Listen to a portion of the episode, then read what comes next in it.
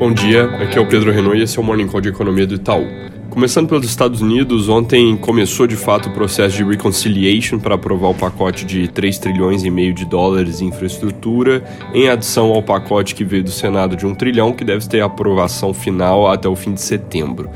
Hoje saiu o dado de encomenda de bens duráveis, que é um ponteiro importante do investimento e deve ficar de lado para o mês de julho. Ontem, vendas de imóveis também de julho vieram com crescimento abaixo do esperado, mas com revisão para cima do passado recente, então com efeito líquido positivo para as estimativas de crescimento do PIB no segundo TRI, que nas nossas contas deve avançar 6,1% na variação trimestral analisada, que é como eles costumam olhar o dado por lá. Por outro lado, a sondagem industrial do Fed de Richmond veio com queda forte em agosto, ainda mostrando gargalos de oferta que devem machucar a atividade econômica no mês. Esses gargalos também bateram na confiança na Alemanha, com o índice IFO caindo em agosto, com melhora das condições correntes, sendo mais do que compensada por piora das expectativas por causa de falta de insumos e também receios, sobre a variante Delta. Já na China, outro porto reabriu, terceiro mais movimentado do mundo, e além disso, o governo governo fez uma injeção de liquidez no sistema bancário, a maior desde o começo desse ano.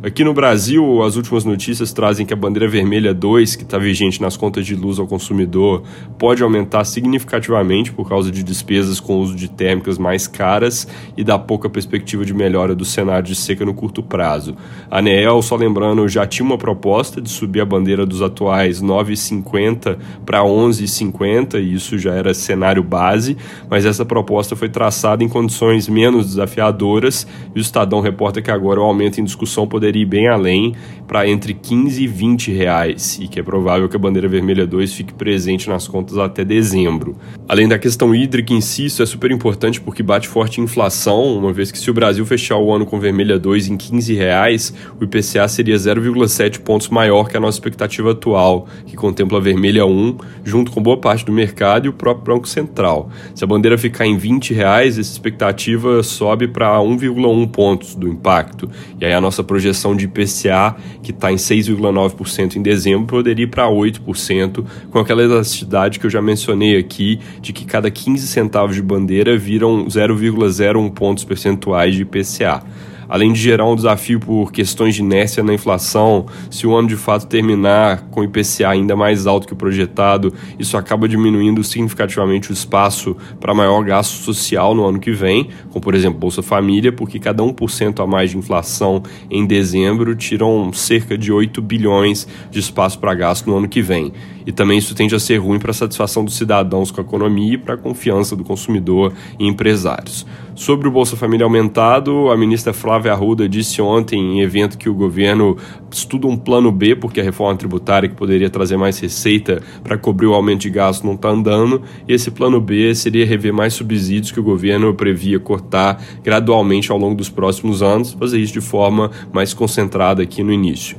A necessidade de algo para compensar o Bolsa Família vem da lei de responsabilidade fiscal, onde qualquer aumento permanente de gasto só pode ser feito mediante corte de outra linha ou aumento de receita. Reforma tributária dos lucros e dividendos, como eu mencionei, segue sem consenso e sem grandes novidades, enquanto a PEC 110 do Senado, que é a que criaria um imposto sobre valor agregado no Brasil, ganha alguma tração, mas com pouco tempo e espaço na agenda política para ver a realidade, além de resistências antigas, como por parte dos municípios que perderiam receita nessa reforma. Sobre o ruído político recente, o Globo.com acabou de soltar uma notinha que o presidente Bolsonaro teria desistido de pedir o impeachment do ministro Barroso no STF, mas é importante ver se isso se confirma mesmo é, e para no do Alexandre de Moraes, que já foi pedido, ou se o presidente acaba mesmo dando esse passo. Nesse contexto ainda de conflito, o valor econômico traz que a receio de que o inquérito das fake news leve a uma ação contra o vereador Carlos Bolsonaro. Isso é algo importante se monitorar, porque obviamente aumentaria mais a temperatura. Última coisa mais política, hoje o STF retoma o julgamento sobre a autonomia do Banco Central, com consenso nos mercados e formadores de opinião de que eles devem manter a lei como está.